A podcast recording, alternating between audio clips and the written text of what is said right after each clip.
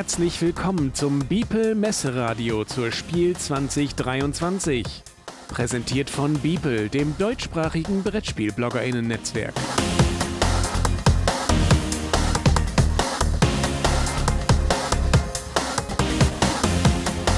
Hier ist das Messeradio der Spiel 2023. In dieser Podcast-Episode mit The Spielträumers. Ich bin Daniel Niemann und mit mir am Mikrofon ist Ingo Schnieder. Hallo. Hallo Ingo. Heute bei uns im Studio haben wir einen Gast und zwar Michael Palm. Der ist seit mindestens 25 Jahren Spieleautor von Titeln wie Die Kutschfahrt zur Teufelsburg, Die Zwerge, Bang the Dice Game und nicht zuletzt von einem kleinen, noch sehr unbekannten Titel namens Dorfromantik, der just zum Spiel des Jahres gekürt worden ist und auch beim Deutschen Spielepreis mindestens unter den ersten drei sein wird. Er ist aber auch der Inhaber des Spielegeschäfts Seetroll in Konstanz und seit neuestem ist er auch Mitinhaber des neuen Verlags Ten Traders. Hallo Michael. Hallo zusammen, ich freue mich sehr. Herzlich willkommen. Schön, dass du dir die Zeit nimmst. Sehr gerne. Michael, wie kommt es, dass Besitzer von Spieleläden quasi die Seite wechseln und einen Verlag gründen?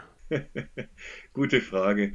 Also ich habe vor über 30 Jahren den Seetroll gegründet mit drei Kollegen. Ähm, damals waren wir alles vier Studenten und dachten, wir machen das so zwei, drei Jahre. Seit 2007 mache ich den Seetroll jetzt in Konstanz äh, alleine, den in Friedrichshafen mit einem guten Kollegen, dem Nefs. Und natürlich rutscht man dann durch eine langjährige Tätigkeit ähm, in die Branche so rein, dass man natürlich dann auch plötzlich ähm, die Dinge von anderen Seiten betrachtet. Nicht nur jetzt aus der Seite des, von der Seite des Handels, sondern ich bin dann relativ schnell in die Spieleentwicklung gerutscht, weil ich an Tischen saß, wo keine fertigen Spiele lagen, sondern Prototypen lagen und ich gesehen habe, ach, das wird ja auch nur mit, äh, mit Wasser gekocht. Und dann im Laufe der Zeit äh, lernt man natürlich dann auch Kollegen kennen und merkt, unsere gemeinsamen Erlebnisse und unsere gemeinsame Wellenlänge sind nicht nur Spiele und der Handel an sich, sondern zum Beispiel auch Familie oder ähnliche Ansichten, wie manchmal der Markt auch laufen sollte oder was man sich als Händler wünscht. Und so haben wir uns zuerst 2017 mal lose zusammengefunden, äh, weil ein guter Partner aufgekauft wurde von einem größeren Unternehmen und da dann plötzlich alles anders gemacht wurde und wir uns gesagt haben, hm, das ist nicht so ganz die Richtung, die wir uns vorstellen. Und aus diesem Club von zehn Leuten, also zehn Inhaber von Geschäften in Deutschland, ähm, hat sich dann so langsam, haben sich zwei Dinge rauskristallisiert. Zum einen die Spieleallianz, das ist ein Verein, der eben Händlerinnen und Händler aus dem Spielebereich zusammenfasst und wir gemeinsam die Aktion Hoher Spielwert durchführen.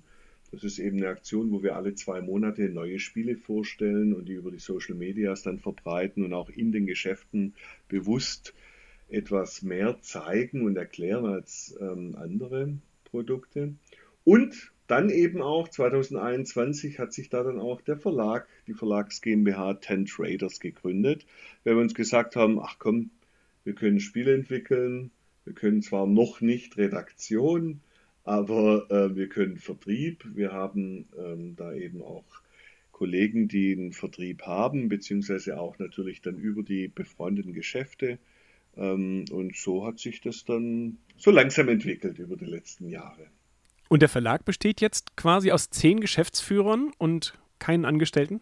Witzig.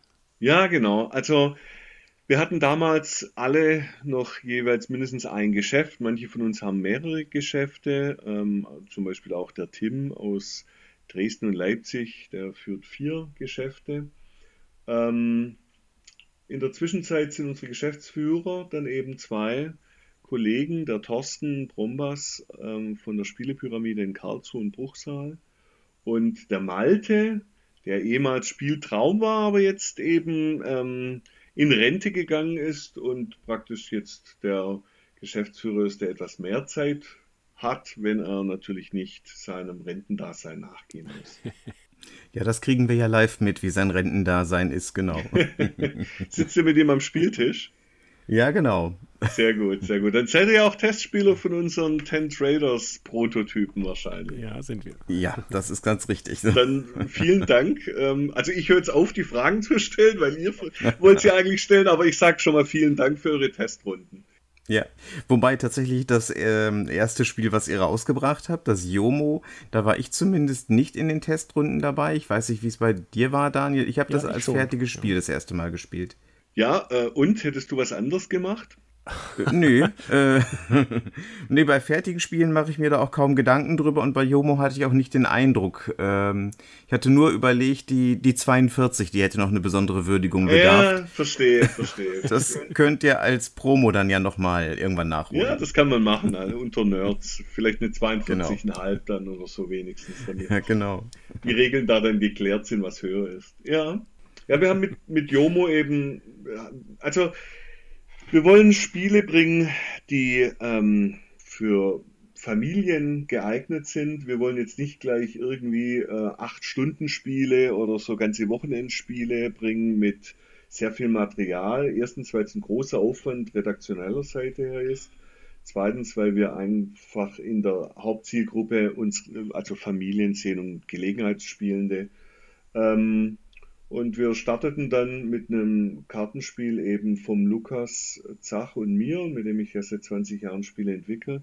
Und das dabei, das hieß mal Mut zur Lücke. Das kann ich hier gerne auch ausplaudern. Das hieß Mut zur Lücke, weil eben man immer die Zahlen ja in eine Lücke äh, spielen muss, die erst durch die ersten beiden Karten entsteht. Mhm. Und ähm, dann hat er Malte und Thorsten, die haben dann schon auch nochmal dran gefeilt und haben da ein paar Dinge noch weitergebracht und dann wurde, kam der Name Jomo ins, äh, ins Rennen. Ob es jetzt Joomo ist oder Jomo, wir sagen Jomo. Ähm, das ist ja bei so Fantasienamen dann gerne, dass man es mal interpretieren kann. Und man muss sagen, die erste Auflage hat sich auch innerhalb von, ich glaube, vier Monaten oder viereinhalb Monaten äh, verkauft von 5000 Stück, was sehr, sehr gut war. Und jetzt haben wir die zweite Auflage eben im Lager. Ist es denn eigentlich von Kritikerinnenseite auch erfolgreich? So ein bisschen habe ich das Gefühl, dass es bei vielen Spielenden unterm Radar ein bisschen geflogen ist. Ja, also wenn man die Verkaufszahlen anschaut, dann würde man sagen nein, aber es ist natürlich auch so, dass ähm, die Kolleginnen und Kollegen von der Spieleallianz e.V. da natürlich auch dann voll dahinter stehen. Wir haben unseren mhm, Verlag auch Ten Traders genannt, um unsere Herkunft natürlich ähm, zu zeigen, dass wir aus dem Handel kommen. Und dementsprechend haben wir auch gute Handelskonditionen natürlich eingeräumt, weil wir können uns nicht beschweren bei anderen Verlagen, dass da irgendwas nicht stimmt, äh, sei es an der Marge oder an der Lieferbarkeit oder an irgendetwas und dann es selber falsch machen. Dementsprechend ähm, lief das da sehr gut. Aber ja, das stimmt, bei, ähm, bei vielen Kritikerinnen und Kritikern äh, flog das, glaube ich, so ein bisschen unterm Schirm. Die Dinge, die ich gelesen habe, waren ähm, größtenteils alles sehr positiv. Ähm, so, wenn man es erkennt, was es ist, ja, also auch wenn wir mhm. Vollblutspieler sind, ist es jetzt nicht ein Spiel, ähm, bei dem ich jetzt dann noch einen Guide nachschlage, wie ich dann wohl nächstes Mal meine Taktik am besten einschlagen sollte, ähm, sondern es ist ein Spiel eben, das, wo, wo auch mal die Oma mitspielen kann oder auch Jüngere mitspielen können und bei dem auch mal nicht die Vollblutstrategen gewinnen können. Und natürlich verstehe ich auch bei 360 Spielen, die die rot-graue Jury ähm, jedes Jahr spielt oder jetzt im vergangenen Jahr gespielt hat, äh, dass da mal Dinge auch beachtet, aber nicht intensiv angegangen werden. Was ja auch in Ordnung ist. Voll. War es denn Absicht, mit einem einfachen Kartenspiel zu beginnen? Ja, total. Das ist absolut Absicht. Und auch das zweite ist einfach, ist eine ganz andere Richtung, ähm, aber ist natürlich auch im, im Familienbereich anzusiedeln. Das ist Figurata von Thomas Singh, richtig? Genau. Den kennen wir ja sonst von der Crew und äh, The Key hat er noch gemacht. Genau. Erzähl doch mal kurz was über das Spiel. Gerne. Figurata ist ein aktives Spiel. Man spielt weniger am Tisch, sondern eher um den Tisch herum, denn wir müssen versuchen, entweder in einer kooperativen Variante den anderen oder in einer konkurrierenden Variante meinen eigenen Teammitgliedern ähm, klar welche der ausliegenden 25 Karten ich meine. Und da werden nicht einfach irgendwelche Wörter gesagt, sondern es wird mit dem ganzen Körper sich verrenkt.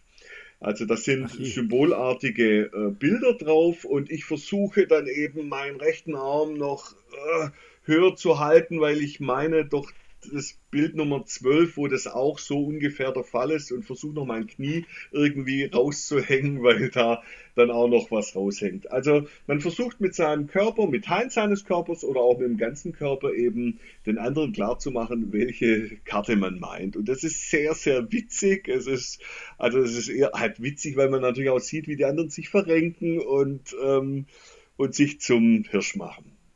Und ähm, wichtig ist natürlich klar, Thomas Singh, das ist bekannt, spätestens seit die Crew. Er hat davor auch schon ähm, in Konstanz hat er mit anderen Kollegen Zahlenrätsel gemacht, Miss Lupun, das erschien dann auch damals bei Winning Moves als Brettspiel. Und Ach, hat dann immer okay. Ja, hat dann immer weiter getüftelt und wir kennen uns natürlich, weil er Spiele mag und in den C-Troll kommt in Konstanz und ich da dann doch auch ab und zu stehe und wir uns unterhalten. Und ähm, und jetzt hat er den Kennerspielpreis ja dann eben mit die Crew gewonnen gehabt und die ganze Reihe läuft sehr, sehr gut und ähm, wir treffen uns immer wieder. Wir haben letzten Montag hatten wir Preisträgertreffen, aber nicht einfach nur, damit wir uns treffen, sondern der Steffen Bogen kam noch dazu, der ist nämlich auch aus Konstanz, der hat ja mit Schnapptubi das Kinderspiel des Jahres gemacht und mhm. mit äh, Camel Up das Spiel des Jahres, sodass wir drei Preisträger sind in Konstanz mit vier Preisen. Und der Steffen Bogen hat uns zusammengerufen, weil er an der Uni äh, in Konstanz tätig ist und da jetzt eine Vorlesungsreihe macht zum Thema Spiel und Spielentwicklung.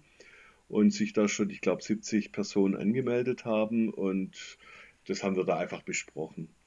Und äh, dann lag es natürlich nahe, dass ähm, ich meine Konstanzer Kollegen frage, Steffen und den Tom, ob sie nicht Ideen hätten. Und daraus wurde jetzt als zweites Projekt für Ten Traders dann eben Figurata.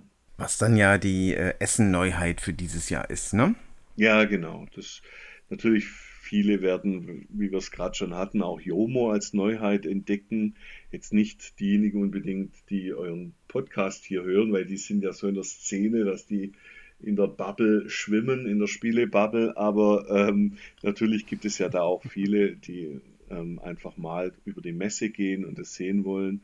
Und dann gilt Jomo auch als Neuheit, aber ähm, Figurata ganz klar ist jetzt dieses Jahr erschienen und ähm, wird dann auf der Messe präsentiert an unserem Stand der Ten Traders. Mhm. Das ist auf jeden Fall auf der Messe ganz schön lustig, wenn da Leute äh, rumhampeln müssten. Das sorgt bestimmt für Interesse. Ja, genau, das ist vielleicht äh, werbewirksam, genau. Vor allem, da ihr ja auch einen Stand habt, der ziemlich in der Einflugschneise ist beim Haupteingang, also beim neuen Haupteingang Messe Ost, ne?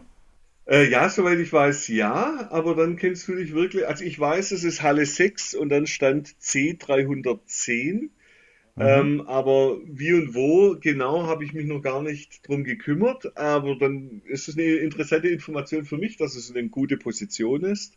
Es wurde ja neu gemischt und wir sind dieses Jahr mit Ten Traders zum ersten Mal ähm, mit einem Stand vertreten. Natürlich sind wir alles alte Dinos, äh, die seit 30 Jahren oder so auf die Messe gehen.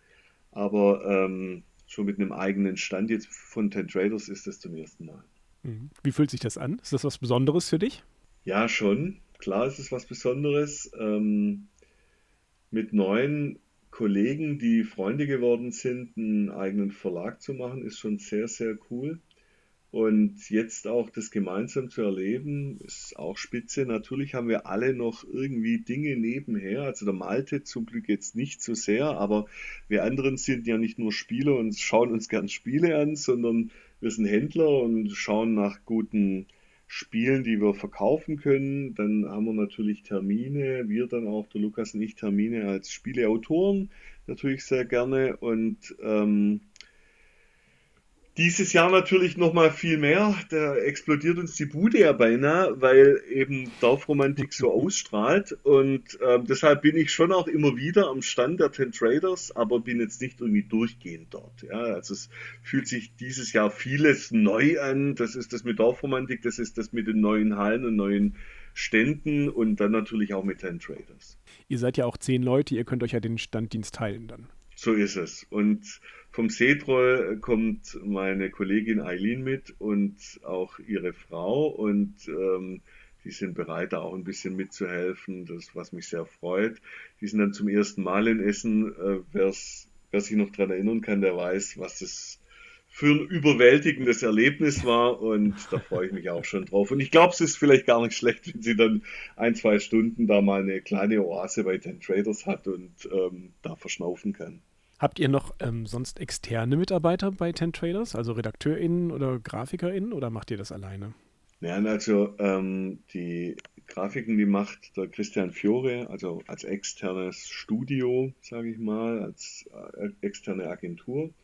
Ansonsten versuchen wir alles auf unsere 20 Schultern da irgendwie abzuwälzen sei es irgendwelche Anmeldungen bei großen Internetkonzernen, damit äh, da unser Spiel zumindest zu sehen ist, sei es dann natürlich die Homepage machen und die Texte dafür und Termine auszumachen und die Druckereien und Vergleiche von Angeboten natürlich. Und natürlich sehr wichtig Sichtung von Prototypen letztendlich ist auch jedes Geschäft von uns Ten Traders eine Anlaufstelle für Autorinnen und Autoren, die gerne mal was zeigen, wo wir dann auch schauen, ist es ähm, im Beuteschema unseres eigenen Verlages vielleicht sogar, ähm, weil es ja immer wieder Kundinnen und Kunden gibt, die sich da dann mal selbst eine Idee ausgedacht haben und das gerne verwirklicht haben wollen.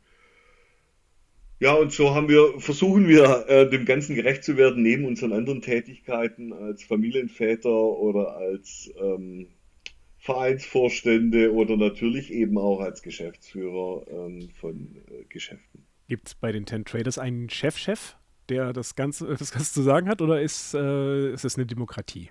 Es ist eine Demokratie mit zwei Geschäftsführern. Also eine GmbH braucht natürlich mindestens einen Geschäftsführer und ähm, die beiden Geschäftsführer sind eben der Thorsten und der Malte.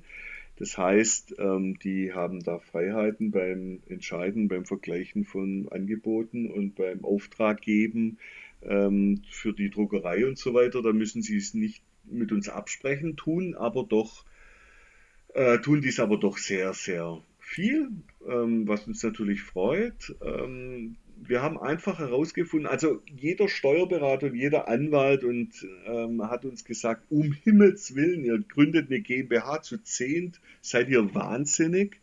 Ähm, weil natürlich zehn Leute sind zehn Meinungen und zehn Meinungen können auch zu zehn Gründen führen, wie man sich streiten kann.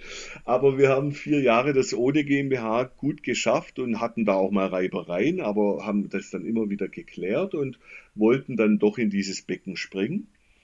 Und ähm, wir besprechen sehr viel und haben dabei einfach auch gemerkt, die, das, was dann die Mehrheit, also natürlich tauschen wir erst unsere Erfahrungen aus, aber so wie dann die Mehrheit empfindet, wie wir entscheiden sollten, war es immer richtig und immer gut. Ja, ich weiß nicht, ob es immer das Beste war. Das kann man nur, wenn man im Marvel-Universum unterwegs ist und in eine andere Dimension springt. Aber ähm, dass es gut war und sehr gut, das hat sich bislang gezeigt. Wie würdest du deine Rolle als Verlagschef, Autor, Ladeninhaber prozentual sehen bei dir? Prozentual von den 10% des Verlages? Nee, ich meine jetzt dein, deine persönliche Rolle, wie, wie teilt sich dein, dein Arbeitsleben auf? also ich sag mal so, ich glaube, ähm, ich glaube von der Zeit her ähm, sind es auf jeden Fall 50% Spieleentwicklung in meinem Alltagsleben, in meiner Woche, 40% C-Troll auf jeden Fall und ähm, 10% dann noch eben für andere Dinge, wie zum Beispiel ähm, die Ten Traders und die Spieleallianz natürlich auch. Also ich bin auch Vorstand im, im Verein Spieleallianz e.V., eben in diese Händlervereinigung. Da fallen natürlich auch mal Dinge an. Wir haben jetzt ein neues Mitglied aufgenommen, Highlander Games in Bremen zum Beispiel, als 40. Mitglied. Da müssen natürlich Fragen geklärt werden und Dinge äh, dann in Wege geleitet werden mit den Verlagen und so. Also ja, aber das Schöne ist wirklich bei allen vier Tätigkeiten, sei es Seetroll, also Handel, Verlag oder Autorendasein oder auch Vereinsvorstand, es macht mir alles Spaß. Und deshalb zieht es mir weniger Energie ab, als es mir auch gibt. Der Kontakt mit den Leuten, mit Kundinnen und Kunden oder auch mit Kollegen, das tut sehr gut. Ähm, und man muss dazu sagen, diese, dieses ganze, also der Ursprung von Ten Traders hat uns auch sehr, sehr gut durch Corona geleitet, muss man auch sagen. Wenn man alleine ist, dann ist es schwieriger, wie wenn man neuen Kollegen hat, mit denen man sich austauscht, beziehungsweise wir hatten dann auch schon einen großen Kreis mit, ich sag mal, 35 insgesamt, wenn man da dann austauschen kann, wie macht ihr das? Wer ist eine Buchhandlung geworden, weil die jetzt offen haben dürfen? Ähm, und wo kann man welche Anträge machen und so weiter. Das ist natürlich sehr, sehr hilfreich. Jetzt erwarten wir ja erstmal Figurata auf der Messe und freuen uns darauf, das zu erkunden. Aber lass uns mal ein bisschen in die Zukunft gucken. Was können wir denn demnächst bei den Ten Traders erwarten? Ist schon was in Arbeit? Ja, klar ist da was in Arbeit, aber äh, das ist jetzt so nicht so weit, dass ich einen Namen nenne. Habt ihr denn schon am Testtisch Würfel geworfen für die Ten Traders? Also, ich habe gerade überlegt, natürlich ein bisschen was ahnen wir ja schon aufgrund der Prototypen. Genau, und ähm, auch da, ich war, glaube ich, ein bisschen spät. Das äh, waren, glaube ich, andere aus der Gruppe, die, mehr, die, die, die da mehr feste Würfel geworfen haben. Ja. Kann es sein, dass du derjenige bist, der bei dem Film The Gamers immer zu spät kommt in die Rollenspielgruppe und dann sagt, ah, sorry, ähm, ich bin zu spät dran und ich muss auch heute früher wieder los? Ist das so? nee, früher los bestimmt nicht, nee. zu spät bin immer eher ich, glaube ich. also, ähm, was kann man sagen? Man kann sagen, dass wir ein Würfelspiel planen, das Familie Plus eher ist, würden wir sagen. Also es ist, äh, gibt gute Einstiegsmöglichkeiten für die Familie, aber es geht dann schon auch, so wie es beim Dorfromantik auch ist, nach oben hin wird es dann schon auch ein bisschen komplexer, sodass man aber, glaube ich, eine Familie, die ab und zu spielt, gut an die Hand nehmen kann und äh, dann sie auch in komplexere Bereiche damit führen kann. Ähm, es ist ein ja, es ist ein Roll and Ride, das darf ich vielleicht schon sagen. Ähm, mehr möchte ich dazu gar nicht so sagen. Auf jeden Fall, dass es sehr atmosphärisch ist. Es ist, ähm, Lukas und ich kommen meistens bei der Spieleentwicklung eben von Seiten der Atmosphäre. Wir sagen nicht, oh, mathematisch oder spieltechnisch wäre das doch ein toller Mechanismus und jetzt lass uns da mal irgendwie ein Spiel mit Schafen und Wölfen oder mit ähm, Marsmenschen und, und Venusianern äh, drum stricken oder so, sondern ähm, wir kommen eher von der Atmosphäre und sagen uns, ach, das wäre doch toll, entweder von der Atmosphäre des Spieltisches, das wäre doch toll, wenn es so und so wäre, wenn, wenn man spüren könnte, wie das anwächst oder so. Oder dass wir auch vom Thema kommen. Wir haben ja einige Lizenzspiele gemacht. Äh, das Bergen-Würfelspiel war ja letztendlich auch ein Lizenzspiel, auch wenn es nur von einem Kartenspiel dann die nächste Lizenz war. Oder eben zu Die Zwerge von Markus Heitz, ja, haben wir eine ganze Reihe in Brettspiele dann umgesetzt.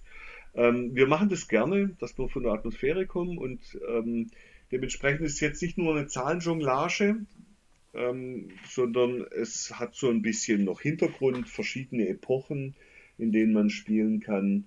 Und wir hoffen, dass es natürlich so gut ankommt wie Yomo und Figurata. Bin ich mal sehr gespannt. Ich glaube, das habe ich tatsächlich noch nicht gespielt, wenn da so Epochen vorkommt. Das sagt mir erstmal nichts.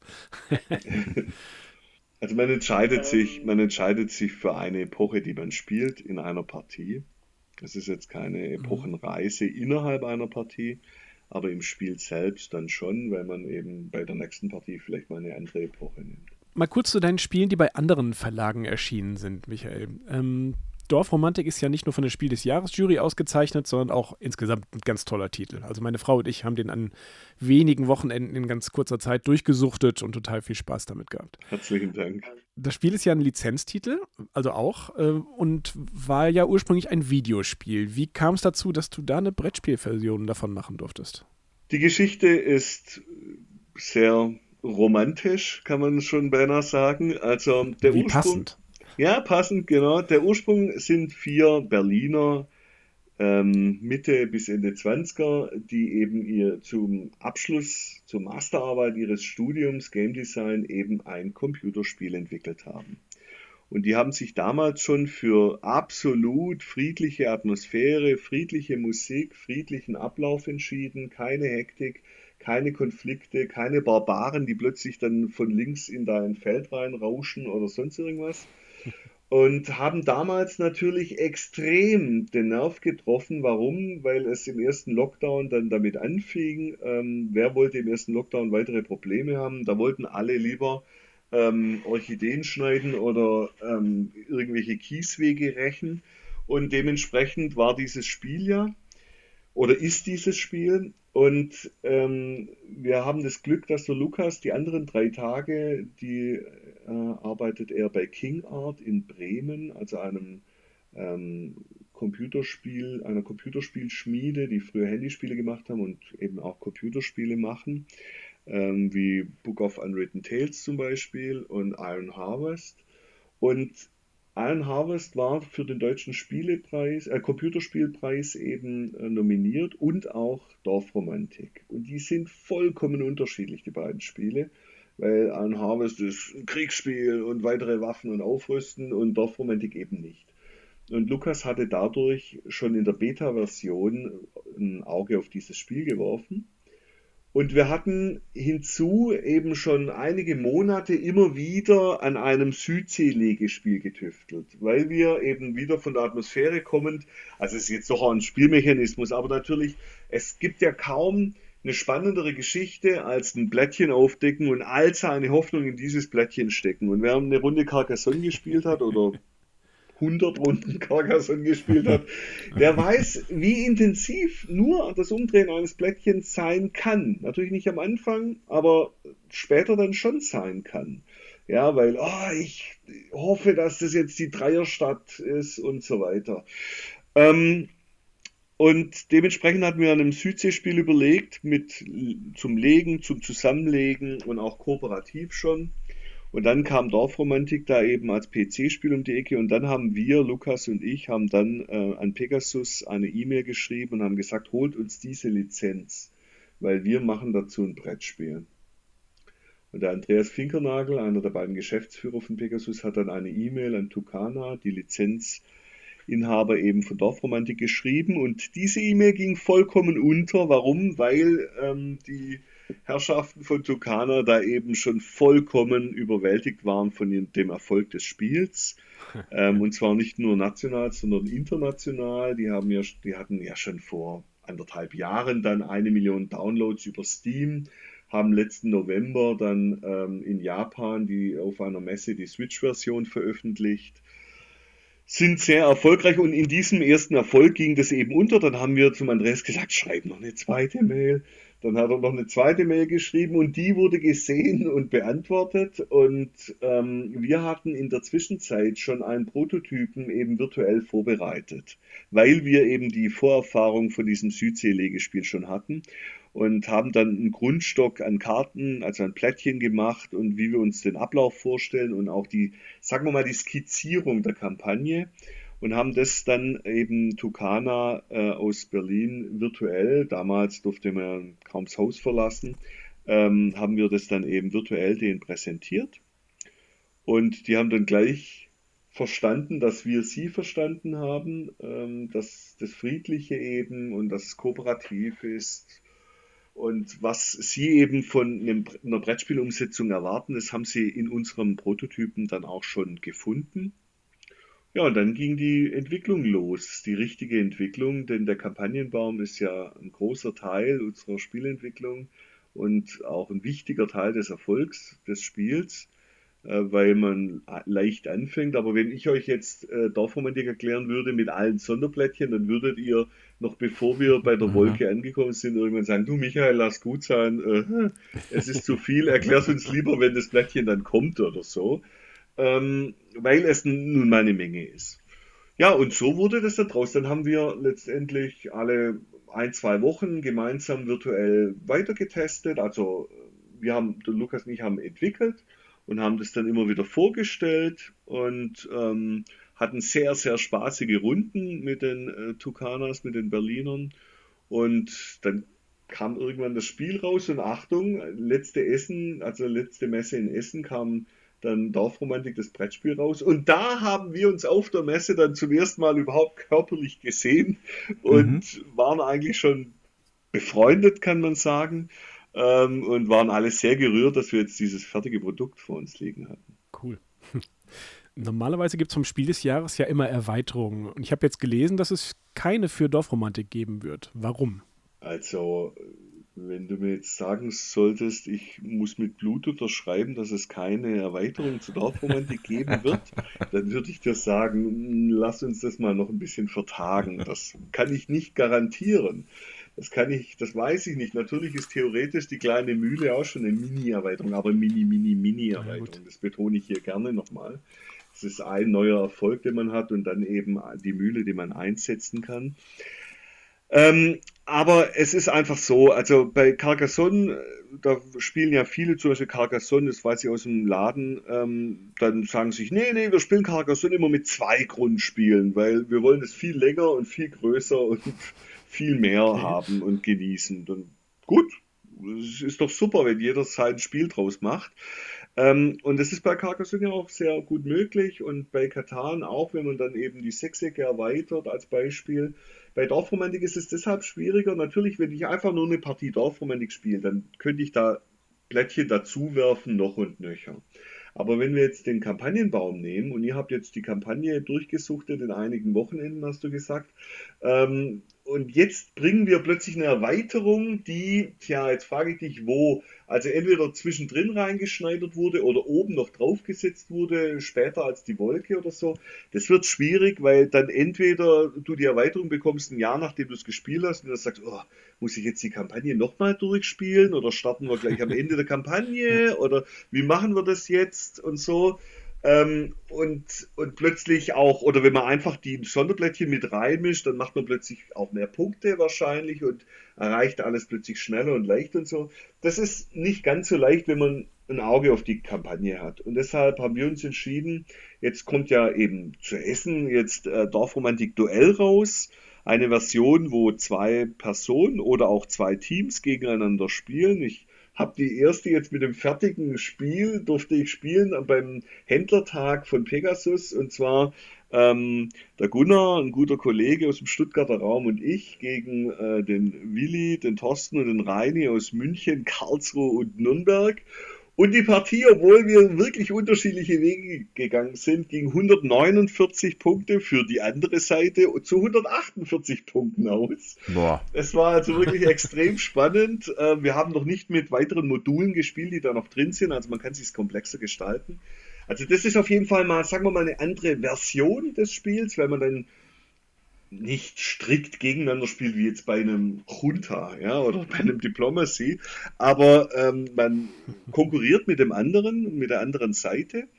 Und wir haben jetzt ähm, natürlich gerade in der Mache das Dorfromantik 2024 und ja, da gebe ich dir recht, das kann ich dir mit Blut unterschreiben. Ähm, das wird äh, keine Erweiterung, das wird ein eigenständiges Grundspiel in ah, okay. einem anderen Setting mit neuen Plättchen, mit neuen Mechanismen und neuem Kampagnenbaum. Ist Dorfromantik eigentlich inzwischen international verfügbar? Wie heißt denn das dann eigentlich? Dorfromantik oder, oder Village Romanti Romanticization? So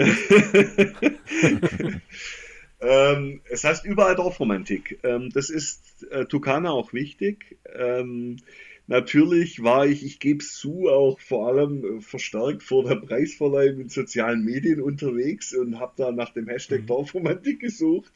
Und ähm, da bekommt man vor allem auf Twitter beziehungsweise X, wie es ja so schön heißt, ähm, viele, viele, viele Beiträge äh, in Schriftzeichen, die ich zumindest nicht lesen kann, weil sie im Japanischen, also japanische, chinesische oder auch thailändische Schriftzeichen sind oder andere äh, ostasiatische Sprachen, die mir nicht zugänglich sind. Und immer aber natürlich kann man dann Dorfromantik lesen, weil das heißt wirklich überall so. Und in Amerika gab es ja ein paar, die dann zuerst immer Dwarf Romantic verstanden haben, also Zwergenromantik, äh, was zu uns auch gepasst hätte. Vielleicht haben sie sich dadurch irreführen ein Crossover-Spiel. Genau. Aber es heißt überall Dorfromantik. Genau, das ist wichtig. Das ist eine, das ist einfach der Name und dann noch dieses Symbol mit dem Baum, das Sechseck mit dem Baum ist natürlich auch das Symbol. Ähm, genau. Dwarfromantik könnt ihr dann ja machen, wenn ihr äh, das, äh, die Mechanik von Dorfromantik ins geborgene Land transportiert. So machen wir es. Da muss man erst sein ähm, geborgenes Land selbst aufbauen durch ja, Dorfromantik-Version.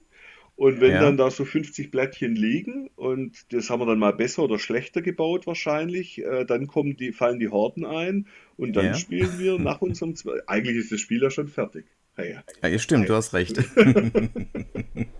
es schreibt sich von alleine. Es schreibt sich von alleine. Pegasus, ich weiß nicht, ob Pegasus da so begeistert ist. Sie müssten dann zwei Lizenzen bezahlen, die Zwerge und Dorfromantik. hm, ja, könnte ein Minusgeschäft werden. Aber ich äh, schätze, dass es deswegen bei Pegasus erschienen ist und nicht vielleicht im eigenen Verlag, weil die Lizenzierung ein Kostenfaktor und eine Schwierigkeit ist, richtig? Es kam bei Pegasus, weil wir zu Pegasus gesagt haben, bitte holt uns die Lizenz. Und ja, okay. also wir sind, ja, und wir konnten es deswegen, weil wir sehr freundschaftlich sind. Äh, Andreas, Carsten und ich, wir kennen uns, also die beiden Geschäftsführer von Pegasus und ich, wir kennen uns eben jetzt 30 Jahre. Damals haben wir Newsfaxe von ihnen in den Laden bekommen. Mittlerweile sind es zum Glück keine Faxe mehr, sondern E-Mails. Ähm, und äh, wenn man sich so lange kennt, dann, also man muss ganz klar sagen, wir vertrauen uns gegenseitig. Das ist ja auch wichtig bei so einer Zusammenarbeit und Sie haben auch in uns immer vertraut. Also Sie haben uns auch Aufträge immer mal wieder gegeben. Und ähm, der Klaus Ottmeier, der Chefredakteur von Pegasus, ist ein, eine wichtige Person für uns in unserer Tätigkeit als Autoren, weil er ähm, eine ähnliche Sprache spricht, eine ähnliche Wellenlänge hat, weil wir befreundet sind, weil wir ähm, eine ähnliche Arbeitsweise auch haben, mit wie man Feedback gibt, wann man sich meldet und ähm, in welcher Geschwindigkeit man auch arbeitet. Und da ist der Klaus ganz klar ein wichtiger Faktor gewesen. Ich wurde direkt nach der Preisverleihung, wurde mir von einem sehr großen ähm, schwäbischen Verlagshaus ähm, wurde mir gratuliert. Das, also jetzt nicht, ich, genau, also näher am See als Kosmos, wurde mir gratuliert und wurde gefragt, warum bist du nicht zu uns gekommen? Und dann habe ich auch diese Punkte genannt, ähm, weil die langjährige Zusammenarbeit natürlich auch zusammenschweißt. Und wir wissen auch, dass während wir ähm, das denen gezeigt haben auf dem virtuellen Tisch, Tukana, dass es weitere natürlich auch schnelle Mitbewerber gab, die ähm, da versucht haben, die Lizenz zu holen, die aber noch nicht so schnell eben waren, äh, dass es ein Prototyp schon war. Mir ist heute im, äh, in der geistigen Vorbereitung auf das Gespräch etwas eingefallen, was ich gerne einklammern möchte mit, ähm, das ist vielleicht ein bisschen, man muss ein bisschen um die Ecke denken. Ich glaube, Michael, du wirst bald drauf kommen. Ähm, der eine Punkt ist Essen 2017, das konkretisiere ich gleich nochmal. Und der zweite Punkt ist Essen 2023, insbesondere Disney Lorcana. So, 2017, Michael, haben wir dich schon mal interviewt. Ich glaube, du wirst dich nicht dran erinnern. Ähm, und du hast uns damals auch erzählt, welche Spiele du schon mitentwickelt hast. Und da fiel ein Titel, wo ich wirklich äh, ein Aha-Erlebnis hatte. Das war mir nicht klar, dass das von dir war, nämlich das Behind. Mhm. Und das Behind äh, lief bei einem Verlag, der hieß Fish Tank. Und Fischtank gehörte zu Ravensburger, also ist Lorcana ja gar nicht das erste Trading Card Spiel, was äh, Ravensburger rausbringt. Das ist richtig, ja. Äh, ähm, es ist so, dass, also wir kommen ursprünglich aus der komplexen, aus der komplexen Ecke. Ähm, wir Aha. haben, ich habe mit einem Kollegen das Simpsons Sammelkartenspiel entwickelt, damals für Dino Entertainment, die dann während der ersten Messe dann von Panini gekauft wurden und das wurde dann auch weiter fortgeführt mit vier Editionen von Panini. Ähm, und dadurch, dass wir da uns eben einen kleinen Namen gemacht hatten, kam dann Ravensburg auf uns zu, die Bianca, die teilweise dann in den letzten Jahren dann mal nicht mehr bei Ravensburger war, aber jetzt auch wieder viele Jahre schon wieder bei Ravensburger ist. Ähm, einfach auch eine tolle Projektmanagerin, mit der wir befreundet sind. Und, ähm, und die haben eben was gesucht. Ravensburger hat da was gesucht. Äh, und zwar ist es so, dass Ravensburger, wie das weiß man, wenn man Teenager als Kinder hat, meine sind jetzt noch nicht so weit, aber es ist einfach so, dass wenn Ravensburger 14- bis 25-Jährige fragt, hier guck mal, kennst du dieses Symbol? Da sagt die, also sagen 95% klar, kenne ich das Symbol, das blaue Dreieck, das ist Ravensburger, aber das ist auch Teil meiner Kindheit. Ja, und mhm. wenn man dann ja. in der Pubertät ist, dann will man mit vielem aus der Kindheit ja abschließen. Die Stofftiere werden rausgeworfen und die Eltern sind doof und, und plötzlich sind Brettspiele aus der Kindheit nicht mehr hip. So. Und dann, wenn man aber 22, 23, 24 oder so ist, dann kehrt man da wieder zurück, merkt, ach, Spieleabende mit Studenten, Kolleginnen und Kollegen oder auch mit, was weiß ich, mit Freunden, das sind ja doch ganz witzig und dann kehrt man da auch wieder zurück. Aber es gibt da einfach eine Lücke. Oder gab damals zumindest eine Lücke. Und dafür hatten sie eben etwas gesucht, ein Produkt, wo sie eben diese Zielgruppe auch erreichen können und haben sich dann eben natürlich auch dank Magic und, und Pokémon und so ähm, auf die Sammelkarten da dann konzentriert. Und ich habe da dann eben Präsentationen gemacht, erstmal was Sammelkartenspiele sind und habe dann mit dem damaligen Vorstand auch Magic gespielt, damit das Verständnis da eben reifen konnte. Und, und ähm, und das war sehr gut, es war sehr, ähm, eine sehr gute Zusammenarbeit, sehr sympathisch auch. Und daraus wuchs dann eben Behind. Und Behind ist eines der Spiele, die emotional bis heute die meisten eben beschäftigen. Ich kriege immer wieder äh, über irgendwelche Kanäle eben E-Mails oder Zuschriften, ah, ich habe jetzt meine Behind-Sammlung wieder ausgepackt und gibt es da noch was und mir fehlt die und die Karte oder kannst du mir was unterschreiben oder wie war die Regel und so weiter. Das ist wirklich mhm. extrem.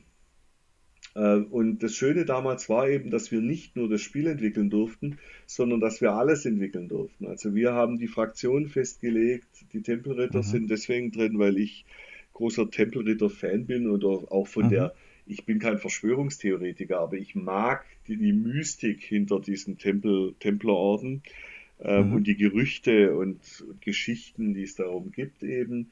Ähm, und dass wir eben dann auch die Vampire, die Geister, die Werwölfe und die Schwesternschaft da dann eben mit ihren einzelnen Blutlinien und Logen und so weiter erfunden haben und die Namen gegeben haben. Und wir hatten extremste Freiheit und haben damals auch schon Ravensburg gesagt, wir brauchen Zeit. Ja, es muss äh, jedes mindestens zweimal im Jahr muss eine neue Edition rauskommen und wir brauchen dann mindestens zwei Jahre, also vier Editionen. Und das war leider nicht der Fall. Da ging es Ravensburger dann zu langsam. Ich glaube, hätten wir durchgehalten, wäre das ein schönes, weiterhin ein schönes Spiel gewesen. Ähm, und ja, deswegen war das das erste Sammelkartenspiel, das äh, Ravensburger eigentlich hatte. Das war mhm. eben eine Mischung aus Sammelkartenspiel, aber auch Tabletop, ähm, weil man eben keine Felder hatte, sondern seine Figuren oder Figurenchips eben richtig wie bei einem Tabletop auch frei über den Tisch äh, gezogen hat und mh, mm, die Karten dienten da dann eben auch als Messleisten, wie weit sich eine Person be äh, bewegen genau. Durfte. Da erinnere ich mich auch noch dran. Ich glaube, die hatten, äh, auch die, die ähm, Plättchen hatten auch Ausrichtungen. Ne? Es war so wichtig, wo vorne und hinten ist. Die Blättchen hatten eine Sicht, einen Sichtwinkel nach vorne und genau, wenn man von genau. hinten angegriffen hat, dann hat man einen Vorteil gehabt, genau. Und es gab dann eben auch Szenarien, also wir haben ja auch, wir sind ja vom Herzen auch große Rollenspieler und haben da dann eben äh, auch dann ja die Geschichten reingebracht und Charakterwerte und und und. Gibt es da Überlegungen, sowas mal neu aufzulegen? Ja. Mhm.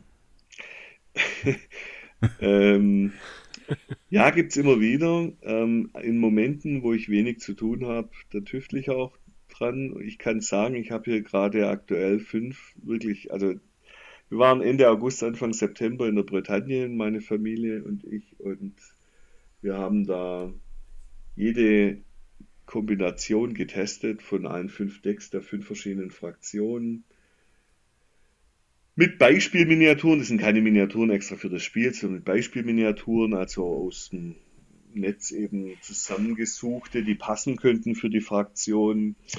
Ähm, ja, gibt es. Mhm.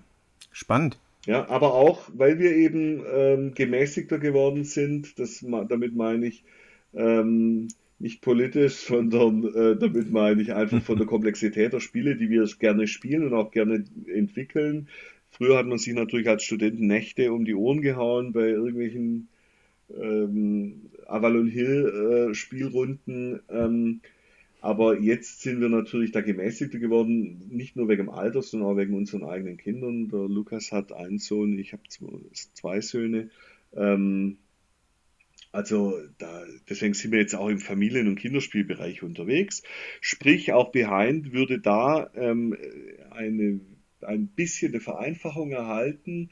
Dinge werden dadurch klarer, Dinge werden dadurch ähm, einfacher, aber nicht unbedingt weniger taktisch. Das kann ich schon mal sagen, weil man hat trotzdem immer noch eine mhm. Menge Möglichkeiten, jede Runde. Ja, und natürlich äh, nicht als Trading Card, sondern als LCG. Soweit bin ich, also ja, gedanklich kann ich sagen, dass es dem so wäre. Ähm, ganz klar, das ist auch die angenehmere Art, so ein Spiel dann zu publizieren. Ähm, aber das ist natürlich noch der über, über, über, über, übernächste Schritt erst. Ja. Und es ist exakt 20 Jahre her, habe ich gesehen. Ne? 2003 war Behind. Und jetzt 20 Jahre später folgt dann das nächste große. Bei Ravensburger.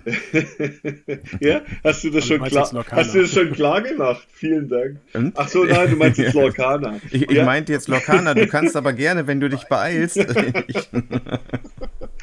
ähm, ja, genau, ja, klar. Also Lorcana, also wir sind natürlich im Thema drin, äh, zum einen, weil wir natürlich auf jeder Messe dann auch teilweise in die ganz geheimen Räume dürfen, wo wir mhm. vorher ähm, verschiedene Kontrakte unterschreiben müssen, dass wir auch ja nichts sagen und keine Fotos machen und unsere Handys in Knisterfolien kommen.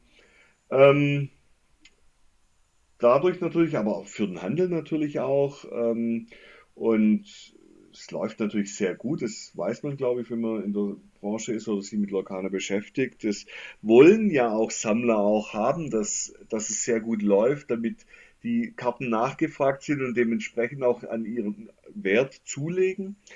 Ähm, für uns im Handel ist natürlich schwierig. Ähm, man kann schwierig Turniere machen, wenn man keine Ware hat. Ja, also mhm. wie soll ich einen, einen, Draft machen oder so vielleicht mal, ähm, wenn man keine Ware hat, ist natürlich schwierig, weil es einfach kaum verfügbar ist jetzt. Aber es kommt ja jetzt der nächste Schwung, sowohl vom ersten Kapitel als auch dann der, das zweite Kapitel, also die zweite Edition, die kommen ja.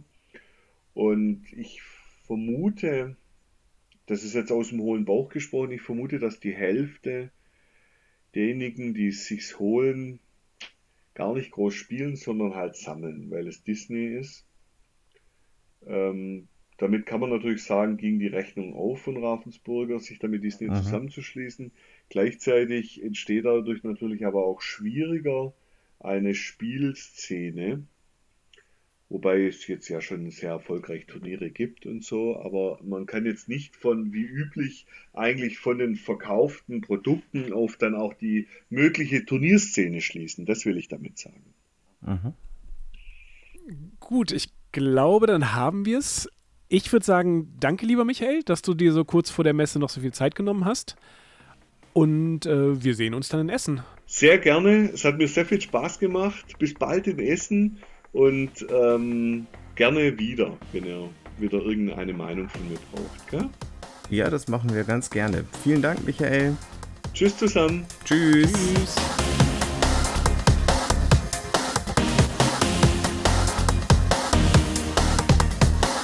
Das war eine Sendung aus dem Beeple Messeradio zur Spiel 2023.